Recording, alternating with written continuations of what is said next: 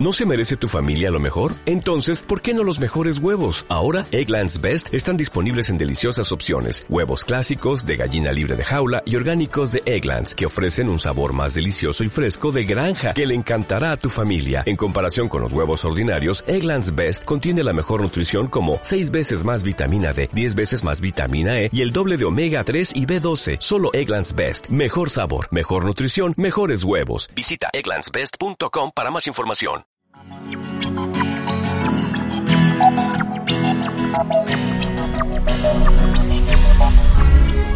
Quiero vivir libre como una fiera. El Instituto Nacional de Antropología e Historia presenta, Leona Vicario, su religiosidad. Por el ilustre maestro, editor, diputado e historiador mexicano Genaro García.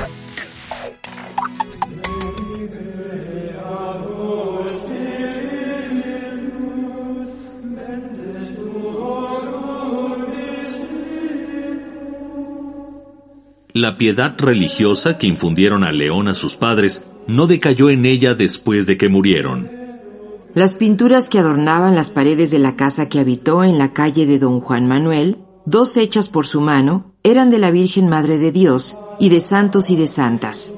Y en una pequeña biblioteca dominaban las novenas y otros impresos místicos, escogidos en su mayor parte con singular acierto, pues entre ellos figuraban las epístolas de San Jerónimo, los avisos de San Juan de la Cruz, las obras de San Francisco de Sales y la Semana Espiritual por nuestro don Juan Palafox y Mendoza. No nos consta, sin embargo, que Leona leyese estas obras, aunque debemos presumirlo.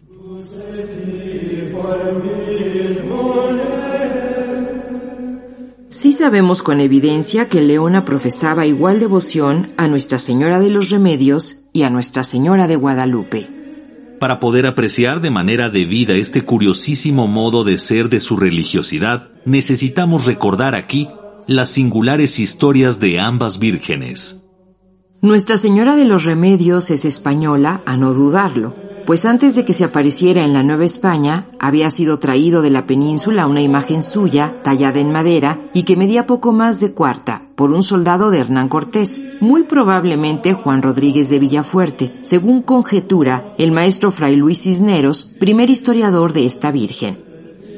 En el cuerpo erguido, carga en el brazo izquierdo a su hijo y empuña un cetro en la mano derecha, levantada hasta la altura del hombro con ademán imperioso. Tiene abundante cabellera rizada, que baja sobre la espalda y ambos hombros, el rostro redondo, blanco y terso, frente dilatada y recta, ojos garzos, graves, de gran pupila, muy abiertos y que al mirarlos imponen, nariz adelgazada y boca severa, de labios gruesos, luce rica corona festoneada que remata en una cruz, y viste túnica y manto suntuosamente bordados y de faldas demasiado anchas. Su actitud general es la de una soberana acostumbrada a mandar con dominio absoluto.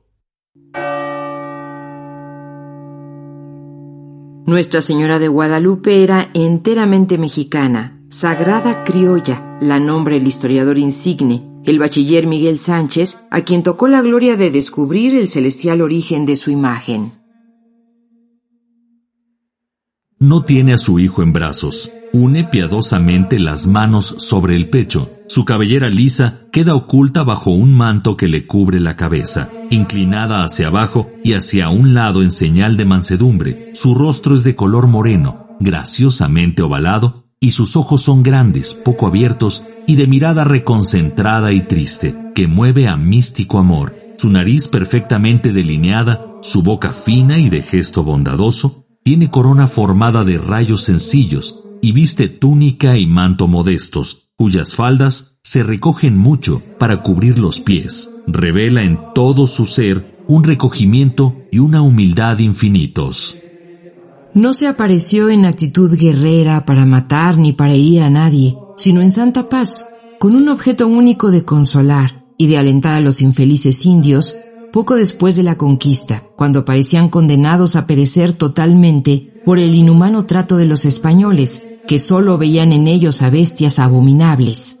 El benemérito fray Julián Garcés no alcanzaba aún de su santidad Paulo III que los declarase seres de razón.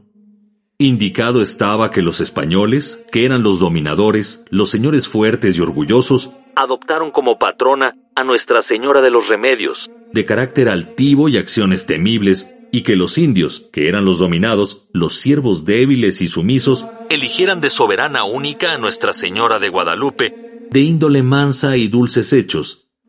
No podían amar a las otras divinidades porque se habían mostrado invariablemente duras y crueles con ellos, y a causa de esto, solo a la ermita guadalupana acudieron, aunque desde temprano hubo en todas partes numerosas iglesias.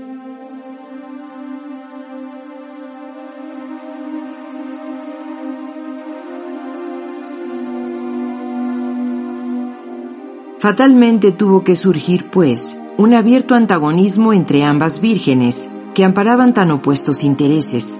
Y al fin se vieron una y otra frente a frente, como dos entidades perfectamente distintas, cuando estalló la Guerra de Independencia. Nuestra Señora de los Remedios fue la capitana generala de los realistas, o sea, la sostenedora omnímoda del antiguo régimen de opresión y despotismo, nuestra Señora de Guadalupe fue sencillamente la compañera de los insurgentes, su estandarte sagrado, su emblema de libertad, el símbolo de la nacionalidad mexicana que nacía.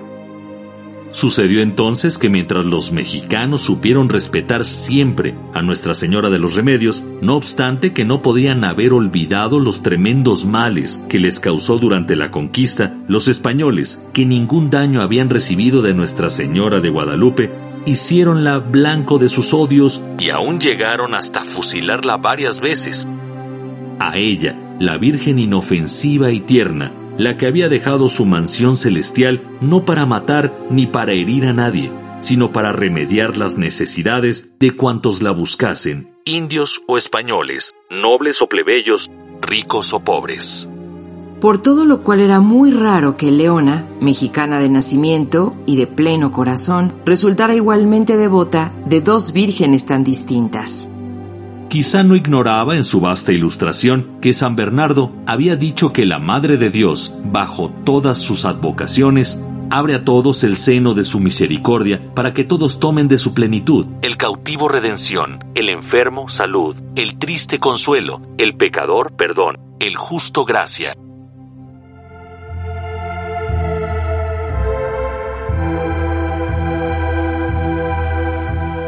Leona tal vez sabía también que no contradecían esto las encontradas historias de Nuestra Señora de los Remedios y de Nuestra Señora de Guadalupe, porque ambas solo descansaban en la deleznable tradición que con sus millones de bocas disímiles da como cierto lo falso y adultera la verdad.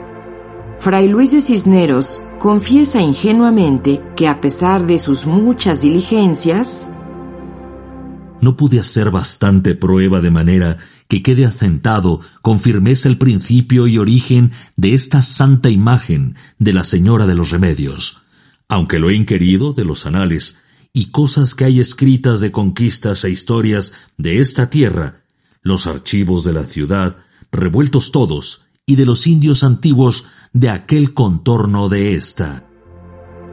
El bachiller Miguel Sánchez declara a su vez con franqueza Determinado, gustoso y diligente, busqué papeles y escritos tocantes a la santa imagen de Nuestra Señora de Guadalupe y su milagro. No los hallé, aunque recorrí los archivos donde podían guardarse.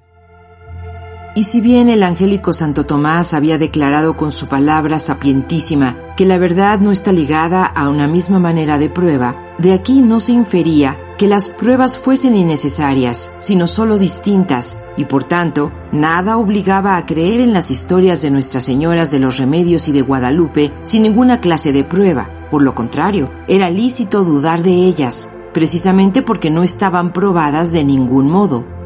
Consiguientemente, caía por falta de base aquel supuesto antagonismo que separaba de manera radical a las dos vírgenes y Leona podía mirar en ambas a la misma Madre de Dios, inalterablemente bondadosa para todos.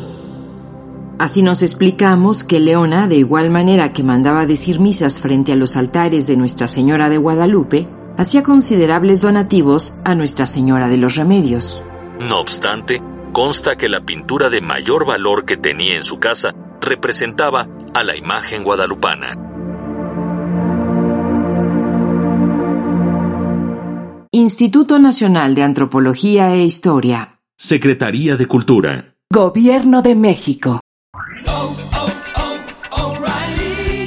¿Necesitas ayuda? En O'Reilly Auto Parts te ayudamos. ¿Necesitas algún consejo? Te aconsejamos. Nuestros profesionales en autopartes están siempre disponibles para ayudarte a encontrar lo que necesites. Excelente servicio al cliente es solo una de las ventajas que ofrece O'Reilly Auto Parts. Los profesionales en autopartes. oh, oh, O'Reilly Auto Parts.